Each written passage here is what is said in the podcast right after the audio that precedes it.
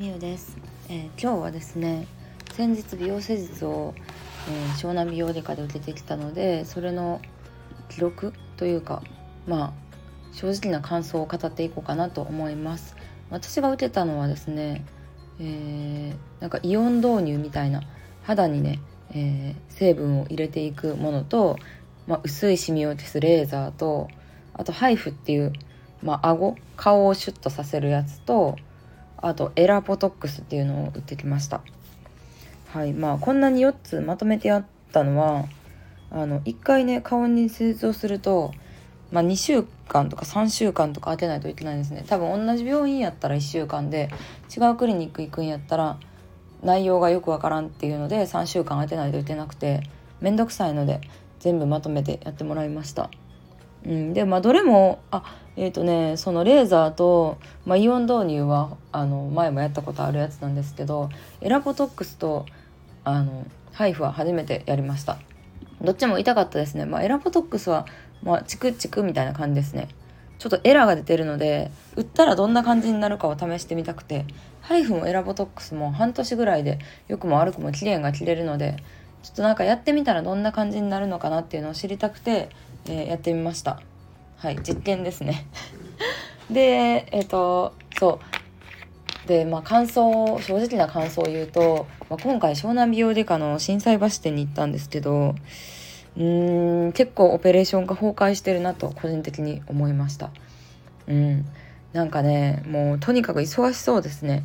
でこれ忙しいっていうのは結構クリニックの性質上仕方ないところもあってまあ、最初ねいきなりこの施術をしたいですってできることってなくて、まあ、肌の調子でレーザー当てれるかだったりとか、まあ、カウンセリングだったりとかで、まあ、その施術の説明したりとかうん見てもらったりとかするカウンセリングがあってカウンセリングで OK 出たら施術受けれるって感じなんですけど、まあ、基本的にはみんなカウンセリング受けた日に施術までしたいわけじゃないですか。なので予約をしてるんですけど予約をしても待たされるっていう現象が出てくるんですね。で、まあ、最初はカウンセリングだけの予定やったけどやっぱり受けたいとかやっぱりこのこれとこれも一緒にした方がいいですねみたいな感じになって施術が増えて時間が結構押したりすることが多くてそれでいつもね美容クリニックってめちゃくちゃ混んでるんですね。予約してるのに30分待たされるとかもあるし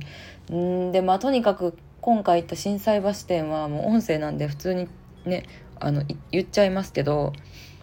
うんもうお医者さんも看護師さんもバタバタって感じでもうあっちこっちでいろんな手術をして看護師さんも「あちょっと道具忘れたので取りに行きますね」とか「あちょっとあのカルテ取ってきますね」とかそういうのがめちゃくちゃ多かったんですよ。でなんか正直不安に思っちゃって、まあ今まあ、今回やるのはそんなになんか難しい手術とかでもないのでもうやってもらったんですけどちょっと次からは絶対行かないなと思いましたね。で普段はいつも梅田院っていう別のところに行ってるんですけど、まあ、そこはそういうなんだろうな不備とかなんか看護師さんのバタバタな感じとかなんかちょっとそそっかしい看護師さんに当たった感があるんですよね。うんなんかまあそれは性格によるところも大きいのかもしれないですけどそそっかしいって結構なんか看護師とか医療に関わる人にとってはねちょっと致命的だと私は思うんですけどまあそんな感じですかねなので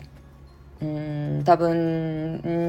んその働いてる人が悪いというよりかはもう忙しすぎて手が回ってないっていう感じがすごいありましたね。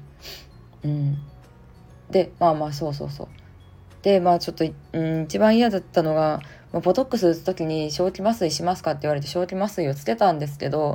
まあなんかあんまり聞いてなくてでなんか「刺しますね」って言って放置されて「え大丈夫なんかな？これ」みたいな感じでなんか結構放置されてでもあんまり聞いてなくてでなんか「どうですか?」って言われ医師の医師しか注射打てないので「どうですか?」って聞かれて「あんまり聞いてないですね」って言って「あでももう打っちゃいますね」って言ってプスプスって打たれたんですねめっちゃ痛かって麻酔代払った意味ないなっていう感じもありましたね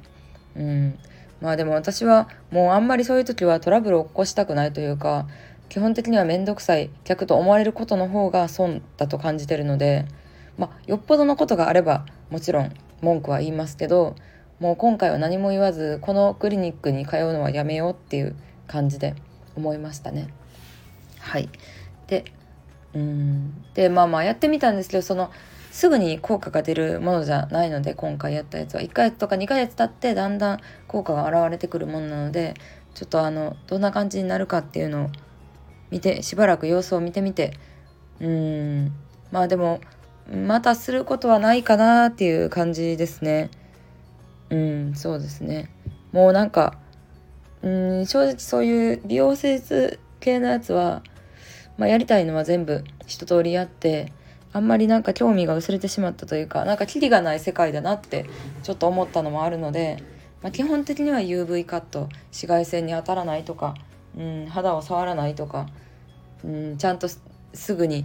あの化粧を落とすとかかそういう基本的なところで美肌を作っていきたいなって改めて思ういい機会になったなって感じました。うん、なんかねお金をかければかけるほど良くなることもあるとは思うけどうーんやっぱりこう美容クリニックってあの他の病院と同じっていう感覚で言ったら全然違うことがいっぱいあってやっぱりこう利益を上げていかないといけない業界なんですよね。うん、ライバルのあのねクリニックもどんどん増えていってるし SNS を使って集客するみたいなのも流行ってきてるしで SNS でフォロワーが多いとかいい感じに見える先生があまあその雰囲気がね SNSTikTok とか YouTube で見るといい感じに見える先生が実際にカウンセリングを対面で受けたらあれ？なんか思ってたのと違うなっていうこともまああったりしたので。うん。で逆に SNS を全くしてなくて名医の先生とかもいたりするんでもうこれは自分でいろいろ回ってみないとわからないなと思ったしうん。なんか、まあ、別にもともとそこまでめっちゃ美意識が高いタイプではないので、まあ、今回やった施術の様子見次第でうん。まあ半年に1回とか定期的にねその一部をやるのかまあうん。なんかそこまでやる必要がないのかっていうのは結構思いましたねまあそこまでやる必要ないかもなんか自分しか気にならないことにこだわりすぎてるなとちょっと思ったので